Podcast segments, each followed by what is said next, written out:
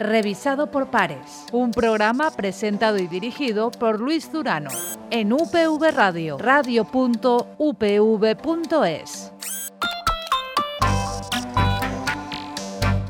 Abelino Corma y Ana Yuk. Ellos son los protagonistas de este revisado por pares del día de hoy, un programa de divulgación científica que como siempre nos llega de la mano de la Fundación Española para la Ciencia y la Tecnología del Ministerio de Ciencia, Innovación y Universidades. Y con ellos dos vamos a hablar de una cuestión fundamental para la ciencia, pero para nuestro país también. ¿Es necesario un pacto de Estado por la ciencia? ¿Alguna vez alcanzaremos ese pacto de Estado por, por la ciencia?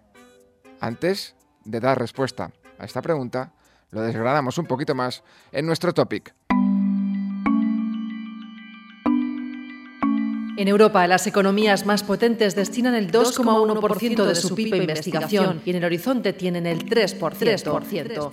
Mientras, en España, este porcentaje apenas alcanza actualmente el 1,3%. La comunidad investigadora lo reclama una y otra vez. y otra vez. y otra vez. Nuestro país necesita un pacto de Estado por la ciencia. Pasar de las palabras a los hechos es fundamental que se impulse y se dote de presupuesto a la Agencia Estatal de Investigación, eliminar las trabas administrativas y sobre todo alcanzar un pacto de Estado por la ciencia. De él depende la estabilidad y futuro de la I+D y de nuestro país.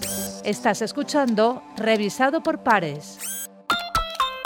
Pues como os habíamos anunciado, hoy tenemos el placer de tener en este estudio de la Universidad Politécnica de Valencia dos de los grandes referentes de la investigación científica en nuestro país y de fuera de, nuestras fronteras. Se trata de Abelino Corma, profesor de investigación del Consejo Superior de Investigaciones eh, Científicas del CSIC e investigador del Instituto de Tecnología Química, centro mixto entre nuestra casa y, y el CSIC, y va a compartir estos minutos una referencia en la investigación clínica, en la investigación oncológica. Ella es Anayuk jefa de servicio de hematología y oncología médica del Hospital Clínic Universitario de, Valencia. A los dos, muchas gracias por compartir estos minutos de, tertulia en los que vamos a hablar de, ciencia, obviamente, de por qué estamos tanto tiempo hablando de pacto de Estado por la ciencia y por qué no se concreta nunca y de, muchas, de muchos otros aspectos. Saulino, muy buenas. Muy buenas, buenos días. Anayuk, muy buenas. Buenos días. Decía que son muchos los años que, llevamos hablando de pacto de Estado por, por la ciencia. Venimos de unas eh, elecciones en las que de nuevo la ciencia aparecía, aparecía al menos en, los eh, programas, en la que de nuevo los eh, políticos de uno y otro signo se han llenado la, boca de hablar de, de ciencia, pero yo os quería plantear es un desideratum, eh, Abelino, Abelino Corma, Ana Yuk, el, pacto de Estado por la ciencia. Llevamos años y años y años eh, reclamando eh, la necesidad de, este pacto y al final, cuando es hora de, gobernar, de ejecutar, se queda fuera. Bueno, yo tengo grandes esperanzas y grandes ilusiones de que ahora no sea así.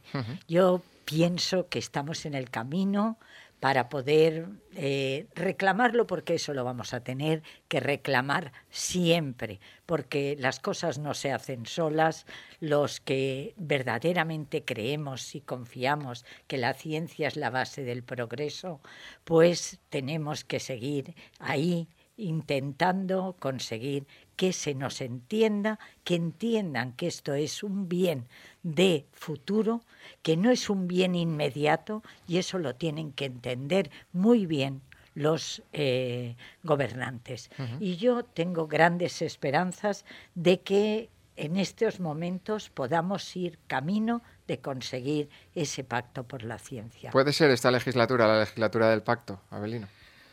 Es lo que nos gustaría. Lo que yo no entiendo es esto, ¿por qué no ha sucedido ya? porque cuando oímos hablar a todos los candidatos, todos están de acuerdo de que la ciencia es fundamental para el desarrollo del país. Si todos están de acuerdo y todos están de acuerdo en el Parlamento, ¿por qué no lo han hecho ya? Entonces, eh, que se decidan. A lo mejor es porque no está entre sus prioridades. Bueno, pues que lo digan también. Lo que queremos es saber a qué atenernos los que eh, vivimos de esto y vivimos para esto. ¿Por qué necesita España un pacto de Estado por la ciencia?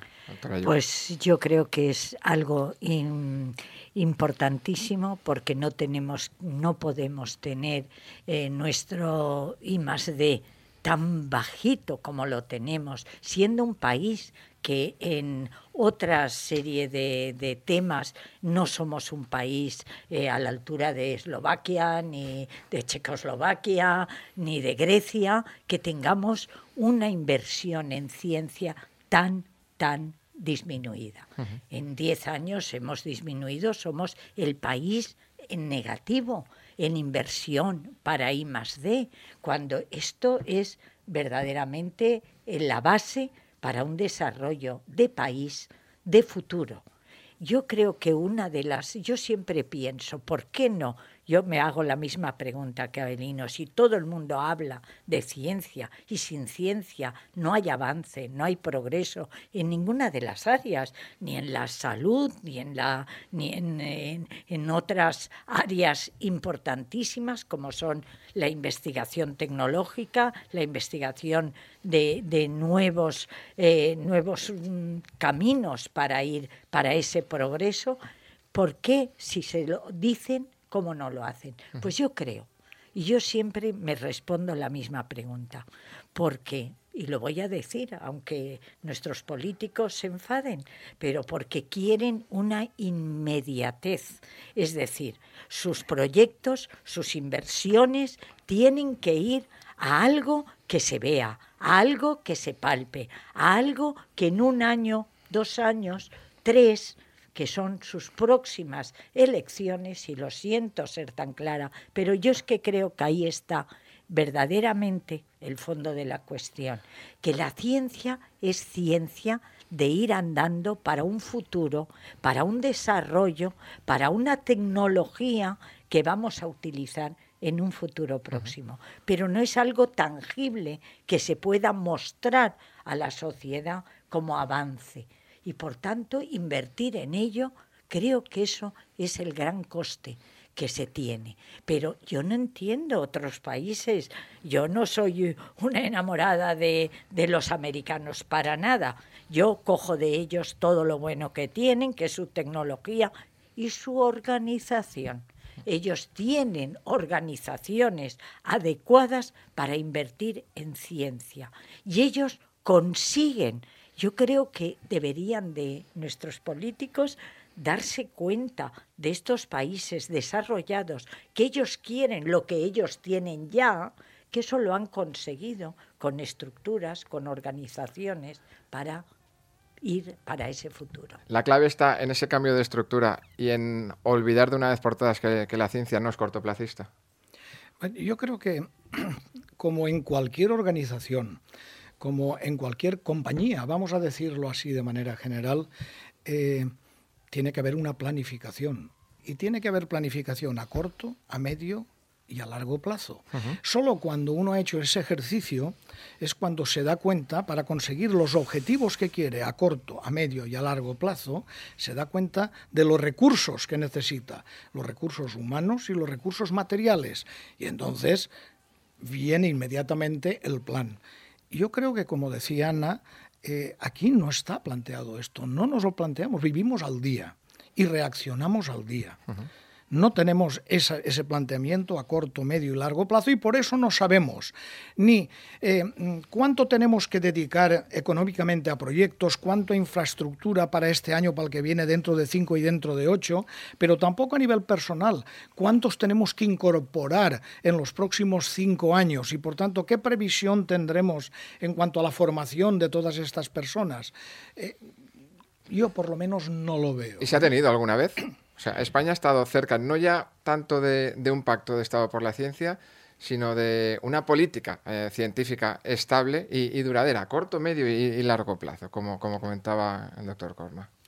Yo creo que no lo hemos tenido y de hecho por eso no tenemos la base estructural para poder ir avanzando por esas vías, pero yo estoy ilusionada de que por un momento, porque estoy viendo que sí que hay movimientos, hay movimientos, hay, eh, bueno, pues llamadas a, gente importante para que que entiende de ciencia para que pueda ir lanzando un camino y yo confío que en estos momentos se dejen aconsejar por los que saben y entienden de ciencia. A ellos los necesitamos para que aprueben estos proyectos, pero y, y, sobre todo que sea más fácil, que no tengamos la burocracia tan enorme de la incorporación de recursos humanos.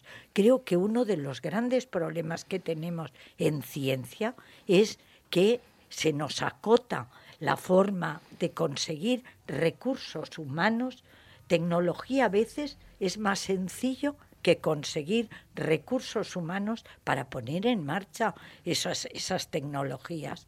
Tenemos grandes vetos eh, burocráticos que, y eso viene dado por esa falta de planificación, porque si la tuviéramos, pues sabríamos qué presupuesto tenemos para este año, cómo lo vamos a conseguir, cómo es y cuál va a ser para el año siguiente y para el otro. Y yo creo que hay una suficiente masa crítica en nuestro país de científicos con ganas de trabajar, con ganas de poner en práctica el acúmulo de ciencia que llevan dentro. Lo que falta es que se les escuche, doctora Yuc, entonces. Falta que, se, les, escuche y que planifiquen. Hay un dato que lo, algo que podrían hacer ya inmediatamente si quisieran y que además no necesita de recursos económicos adicionales y eh, sería la rigidez administrativa que existe. Esto lo podrían eliminar fácilmente. Por ejemplo, no es normal que eh, de un año para otro eh, no se sepa a partir del 1 de enero, de, enero, lo que se puede gastar y que además no se pueda gastar a partir del 1 de enero, cuando en la investigación uno no planifica a un año, planifica a más tiempo. Por ejemplo, eso sería muy fácil de hacer. Simplemente eh, lo que podrían es en el Parlamento apoyar una ley que dijese que eh, se, automáticamente los recursos para la investigación se renuevan cada año con un aumento del 0,5% que después se puede actualizar al eh, el, precio de, bienes de, consumo o a lo que consideren que tienen que subir, pero como mínimo se sabe que se van a continuar y por tanto se pueden ejecutar gastos de manera continuada. Eso es muy fácil. No tienen que poner más dinero. ¿Por qué no se hace? Entonces la respuesta que encuentras a veces es Hacienda. Hacienda no lo permite. Pero yo digo, Hacienda está en el Consejo de Ministros y el Consejo de Ministros está presidido por un presidente del Consejo de Ministros, ¿verdad? Y él es al fin y al cabo el que le va a decir a este ministerio Oiga, hagan esto, porque además se ha apoyado, ¿eh? se puede apoyar en una ley aprobada por el Parlamento. Bueno, pues ya está. ¿Qué cuesta eso? No necesitamos recursos adicionales. Es eliminar trabas administrativas. Eliminemos trabas. Después hablaremos de los recursos que se puedan necesitar. O ahora, cuando quieras. También se, bueno, pues se cubren de la transparencia famosa. La transparencia, por favor.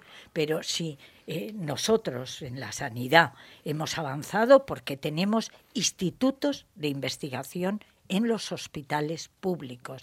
Esto ha sido un gran avance y además fabuloso. Y tengo que decir que, que vamos, es lo que hace funcionar y lo que ha hecho que, que avancemos entre lo que es la asistencia al paciente y lo que es la investigación clínica. Nos hemos unido. nos hemos unido. Se han sabido crear estos institutos de investigación dentro de los hospitales públicos y que podemos trabajar en red y en colaboración con otros. Esto ha sido un paso fabuloso. Ahora, las trabas administrativas porque se consideran funcionarios públicos las personas que trabajan como investigadores. Esto hay que tener la mentalidad adecuada para saber organizar esto. Y esto son esas trabas que Abelino decía y que son clarísimamente subsanables en, estas, en esta organización. Y no muy difícilmente subsanables, por lo que no, comenta. Por ejemplo, eh, yo creo que la ciudadanía le costaría entender, por ejemplo, cuando se aprueba un proyecto de investigación y que ese proyecto de investigación lleva un becario asociado, por ejemplo, eh, ¿por qué al final la incorporación de ese becario puede tardar un año? El proyecto ya lleva funcionando un año cuando se consigue finalmente que el becario que estaba aprobado dentro del proyecto se incorpore. Bueno, ¿Cómo entra eso? ¿Cómo puede funcionar de esta manera? Y lo mismo sería con eh, aparatos que debes comprar. Pues no puedes desde el día uno o dos o tres, tiene que pasar los determinados concursos, tiene que al final puede pasar medio año o un año para que dispongas de ellos. Yo entiendo, y además Ana lo resaltaba, lo de la transparencia. Claro que sí, y somos los primeros que estamos dispuestos. Pero yo pienso que si trabajo para una empresa que se llama el Estado, lo mínimo que puedo exigir es que el Estado tenga un mínimo de confianza en mí.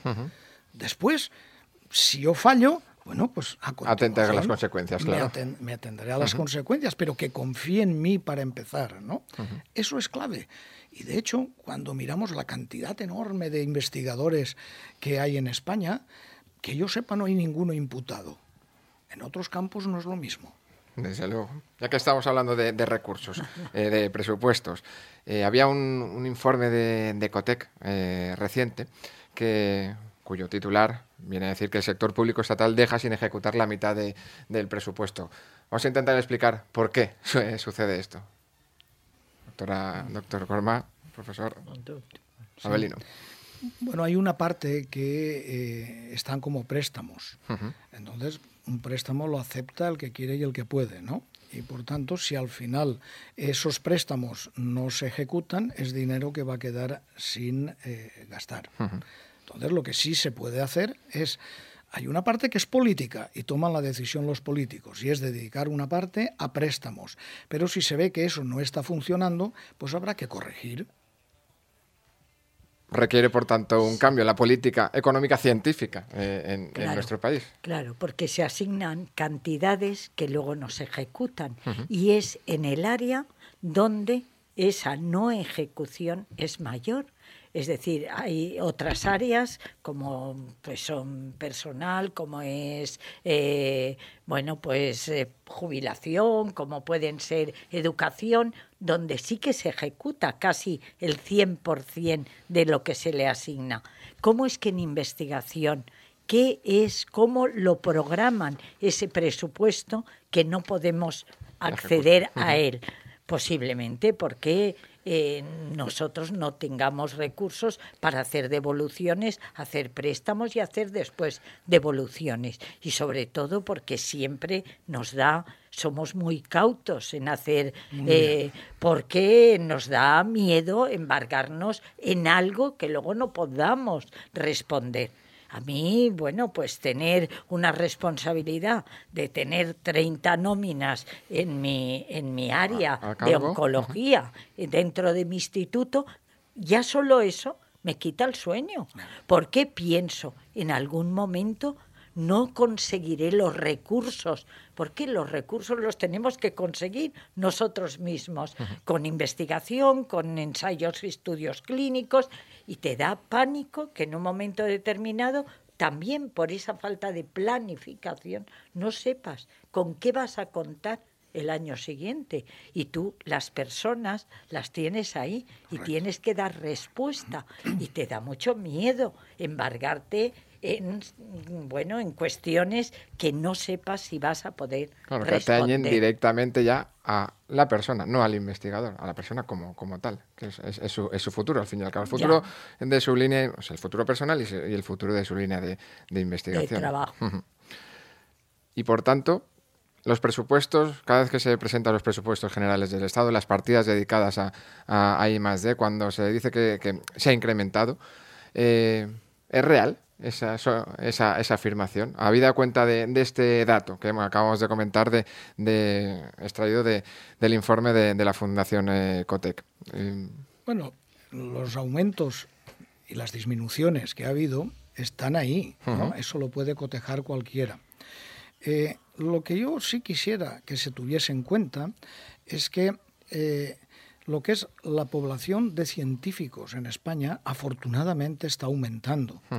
Se habla de los jóvenes científicos que tienen que desarrollar su trabajo fuera de España. Muchos de ellos, a pesar de eso, y de muy buenos, vuelven aquí también. Eso significa que van a abrir sus líneas de investigación, van a ser más personas investigando, es lo que está sucediendo. Eso significa que los presupuestos tienen que aumentar obligatoriamente, aunque sea solo para mantener el mismo nivel de financiación, vamos a llamar por grupo. Tienen que aumentar. Entonces, todo eso, planificación, bien planeadito, saber qué líneas qué áreas que se quieren desarrollar eh, más fuertemente, cuáles son a mantener, cuáles a lo mejor son a disminuir. Un estudio de ese tipo te dará una idea de las necesidades que tienes y, por tanto, de tu política en lo que se refiere a política de personal e incorporación de nuevos científicos. Yo esto lo veo fundamental y además creo que teníamos que hacer de algo que no nos parece bueno a mí, en el fondo, sí que me lo parece, el que nuestros jóvenes que empiezan una carrera de investigación se vayan fuera. Ahora se van ya no por gusto, se van por necesidad, pero de eso creo que podemos sacar unas conclusiones buenas y tenemos que saber hacerlo.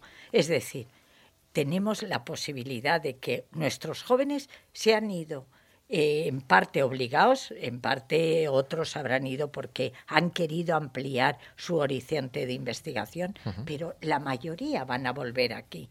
Es decir, estos investigadores van a, van a abrir otros nuevos campos y tenemos que posibilitar que vengan y que tengan un lugar de trabajo, no que tengas que pensar qué le puedo dar, cómo se lo puedo dar, a lo mejor le puedo dar un contrato que me da hasta, hasta vamos, pena ofrecérselo, porque es no para la cualidad que él está eh, formado, sino para mucho menos, porque es lo único que disponemos. Eso creo que tendríamos que contemplarlo. A estos jóvenes que van a volver aquí con una formación más amplia y además con unas miras mayores, porque han tenido la posibilidad de salir fuera y de algo malo vamos a hacer algo bueno, como él decía. Vamos a tener que necesitar incorporarlos a nuestros proyectos y eso va a ser bueno, buenísimo, porque van a dar una orientación no casolana, no de estar aquí en casa, sino de haber salido, de haber visto y de ampliar el horizonte a otra forma de hacer investigación. Pero eso lo tenemos que posibilitar. Y posibilitarlo con un plan, que es lo que... Con un plan, por supuesto y contar con ellos, que ya están fuera y que van a volver. No como nos ha pasado en otras épocas, que los buenos de aquí se nos los han llevado.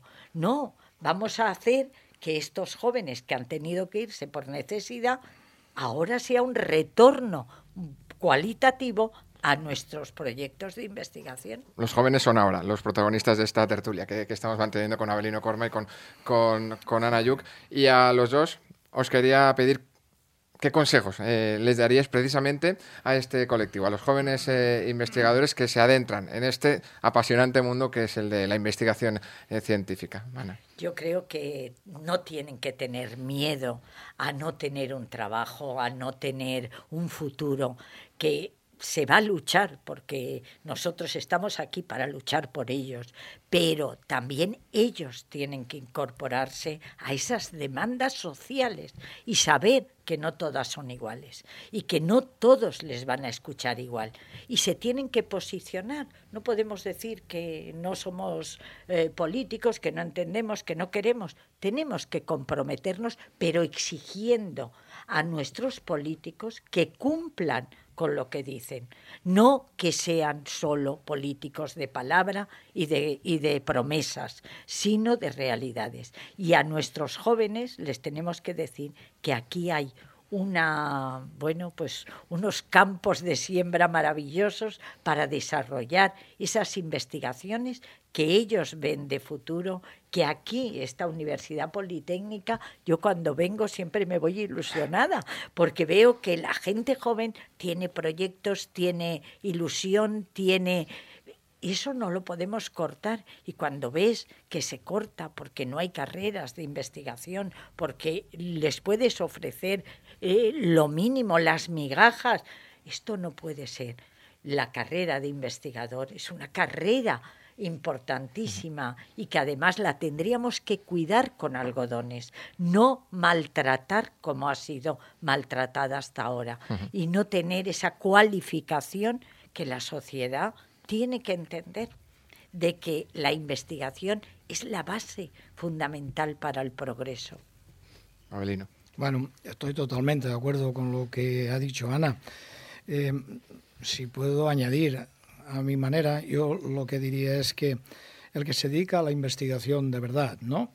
El que la ve solamente como eh, un, un tiempo parcial que se va a dedicar hasta que encuentre a lo mejor otro tipo de trabajo, sino el que verdaderamente quiere hacer una carrera eh, en la investigación, normalmente es gente apasionada, gente que está acostumbrada a hacerse preguntas y que quiere encontrar respuestas y que sabe que no lo va a tener fácil, hay mucha competencia, en nuestro país da lo que da de sí también, pero em, que tiene que perseverar y que tiene que luchar por conseguirlo, que nadie le ha dicho ni le diremos que va a ser fácil, pero que tiene que luchar por ello y que sepa que somos cada vez más, o yo diría muchos, los más mayores, que, estamos súper convencidos y que vamos a formar parte de su grupo de lucha.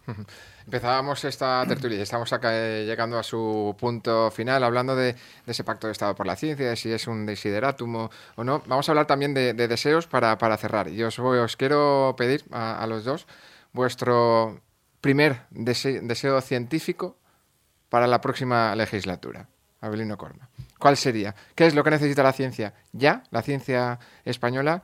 ¿Cuál sería el deseo que Abelino Corma quiere que se cumpla para nuestra I+D? Que hicieran un pacto de Estado, que se pusieron de acuerdo eh, en el Parlamento, que lo hicieran y que lo lanzaran. Y que fuera un pacto de Estado permanente, estable, que no fuera para ni para una legislatura, que fuera un pacto que verdaderamente tuviera un recorrido y que supiéramos de qué consta. Tienen que hacerse creíbles nuestros políticos y esto lo han dicho todas las formaciones políticas, este pacto de Estado por la ciencia.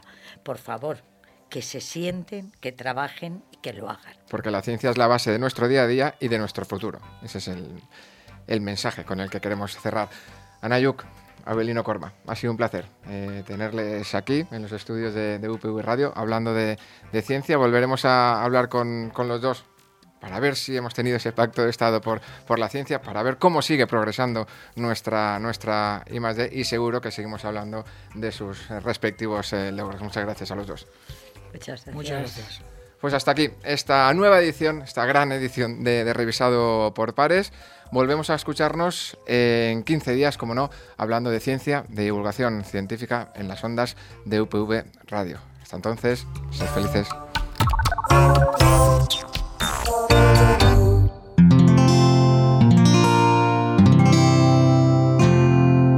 Puedes escuchar más capítulos de este podcast y de todos los que pertenecen a la comunidad Cuonda en cuonda.com.